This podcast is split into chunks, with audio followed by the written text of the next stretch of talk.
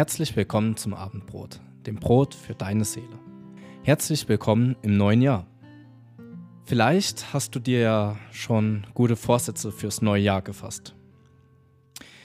Wir kennen das ja, wir setzen uns Vorsätze und halten sie dann nie ein. Aber das ist kein Grund, keine Vorsätze zu haben. Damit man einen Vorsatz umsetzen kann, braucht es Vorbereitung. Wir nehmen uns ja nicht nur im Jahresanfang gute Vorsätze, sondern auch zwischendrin. Wenn wir zum Beispiel einen Urlaub planen, dann gehen wir mit dem Vorsatz durch die nächste Arbeitswoche. In zwei Wochen habe ich Urlaub. Um den Urlaub richtig genießen zu können, muss ich mich auf eine gewisse Art und Weise vorbereiten. Zum Beispiel muss ich mir den Termin frei halten, an dem dieses eine Event ist oder an dem das Wetter so gut sein soll.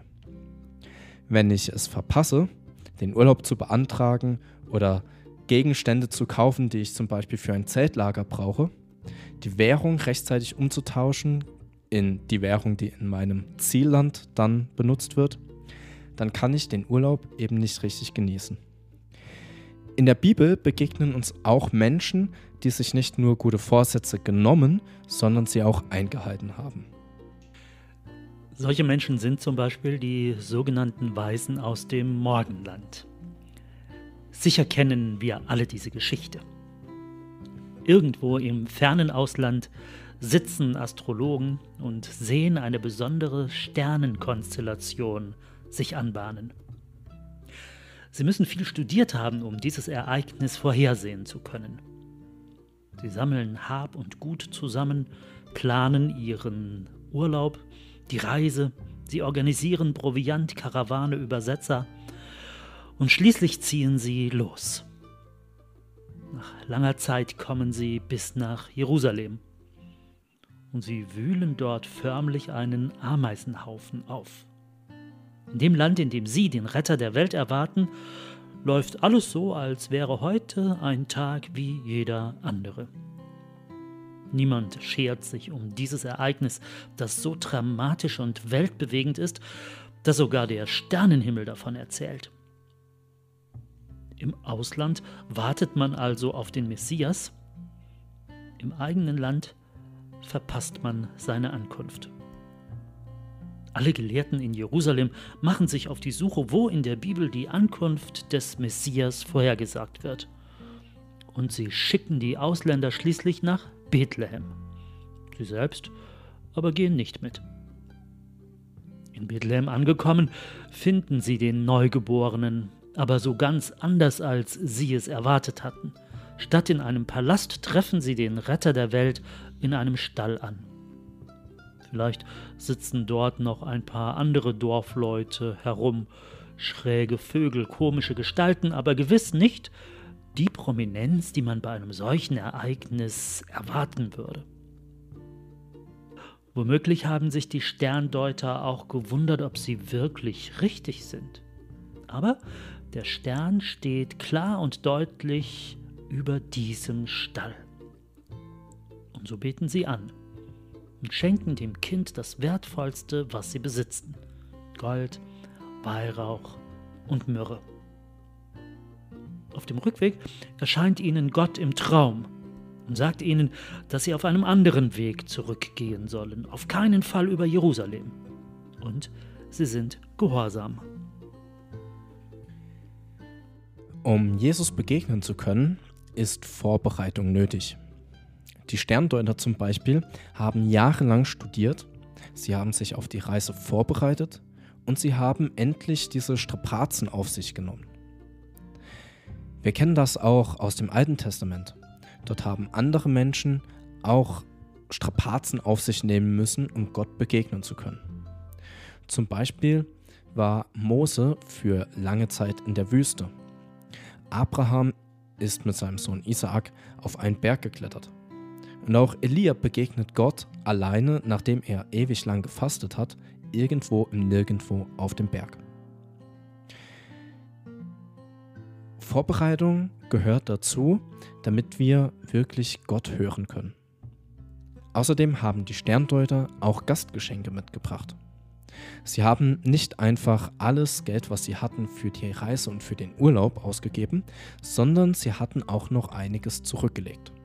Vielleicht hatten sie äh, eine extra Kasse oder sie haben ihre Altersvorsorge gekündigt.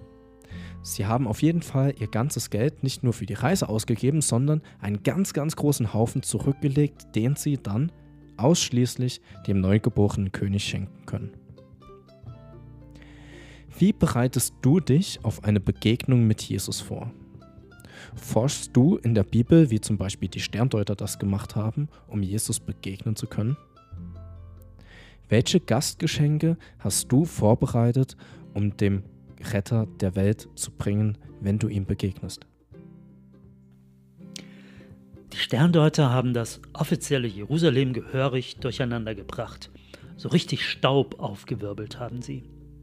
Niemand dort war auf die Ankunft des Messias vorbereitet. Die Sterndeuter haben dieses Ereignis zu ihrem Lebensziel gemacht. Eine ganze Expedition haben sie diesem Ziel gewidmet.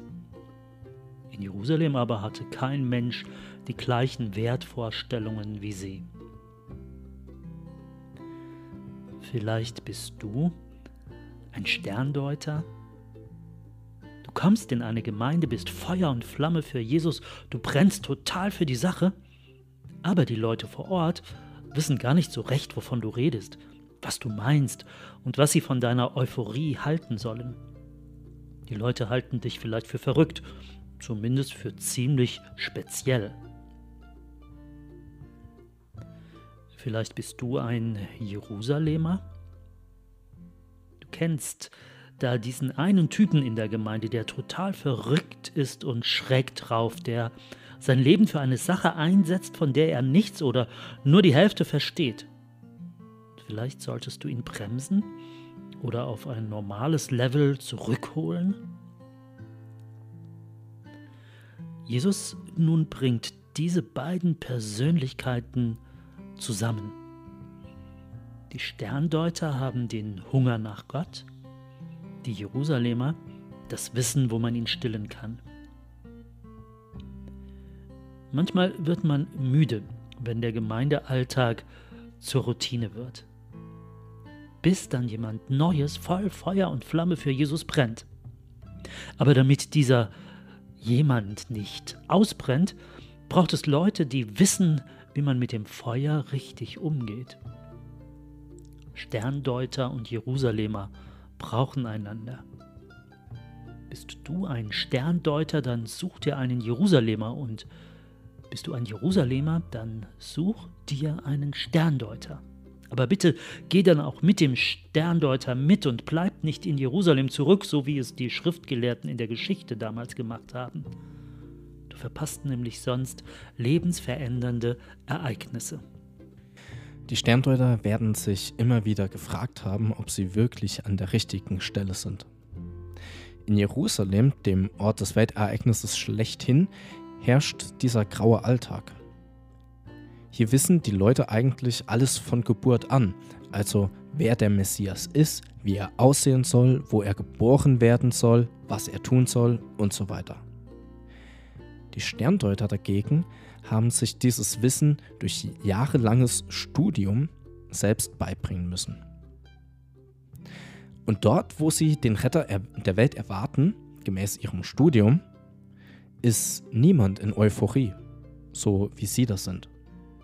Niemand erwartet den Messias. Jeder scheint blind zu sein für die Ereignisse vor der eigenen Haustür.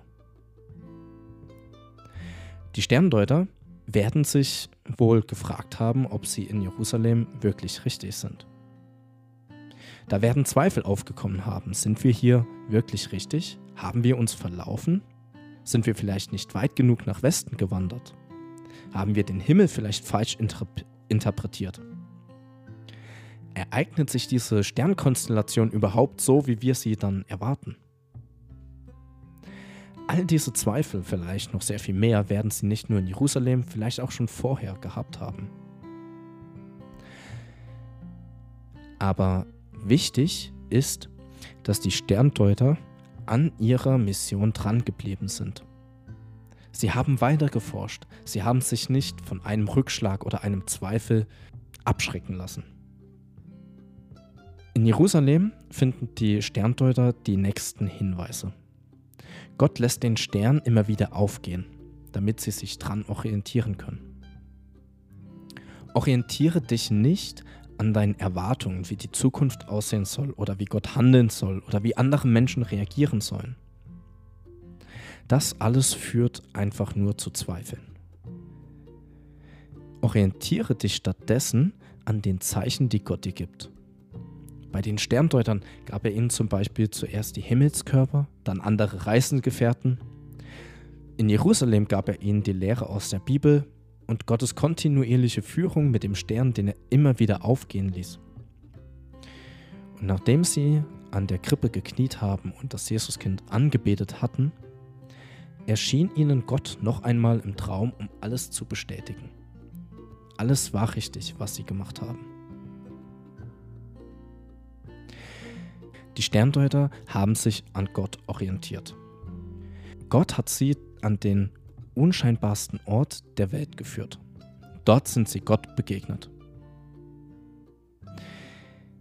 Wenn du dich nicht an deinen Erwartungen orientierst, sondern an Gott, an sein Zeichen, dann wird er dich auch zum Ziel führen dann wird er dich vielleicht an Orte führen, von denen du nicht gedacht hast, dass du sie jemals besuchen wirst, aber am Ende wirst du Gott dort finden. So haben die Sterndeuter also ihr Ziel erreicht. Sie haben Jesus gefunden, den Gottessohn, den Retter der Welt, den Messias. Und die Gastgeschenke, die sie mitgebracht haben, legen sie ihm zu Füßen. Es waren sehr teure kostbare Geschenke, die sie dabei hatten. Dieses Jesuskind war es ihnen wert, dass sie sich für ihn verausgabt haben. Sie haben in diese Expedition, den Messias zu finden, alles investiert. Was ist dir deine Reise zu Jesus wert? Was ist dir dieser Jesus wert? Schüttelst du den Kopf über Leute, die richtig von Jesus in Schwärmen geraten und für ihn ihr ganzes Leben einsetzen, so wie die Jerusalemer Bürger das gemacht haben? Welche Geschenke bringst du? Gott schenkte uns seinen Sohn. Was gibst du ihm? Das Erste, das Beste oder nur das Erstbeste? Egal wie viel du hast oder geben kannst, Gott wünscht sich nichts mehr als Teil deines Lebens zu werden. Das ist das allerbeste, das wertvollste Geschenk, das du ihm machen kannst. Die Begegnung mit Gott hat die Sterndeuter sehr viel Vorbereitung gekostet. Und trotz all dieser Vorbereitung ist nicht alles so gekommen, wie sie es erwartet hatten. Bereitet du auch dich auf eine Begegnung mit Gott vor. Nimm dir gute Vorsätze für dieses Jahr. Zum Beispiel die Bibel durchzulesen. Die Bibel täglich zu lesen. Täglich zu beten oder eine Woche Auszeit für Gebet zu nehmen. Geh auf eine Missionsreise oder unterstütze Missionare. Und dann bleib an diesen Vorsätzen dran. Sei nicht entmutigt, wenn etwas nicht so kommt, wie du es erwartest oder wie du es dir erhoffst. Halte dich einfach an Gottes Führung und Gott wird dich an dein Ziel bringen. Wir wünschen dir, dass du dir die Vorsätze, die du dir für dieses Jahr nimmst, alle einhalten kannst. Und dass Gott das ganze Jahr dich begleitet. Bis nächste Woche zum Abendbrot.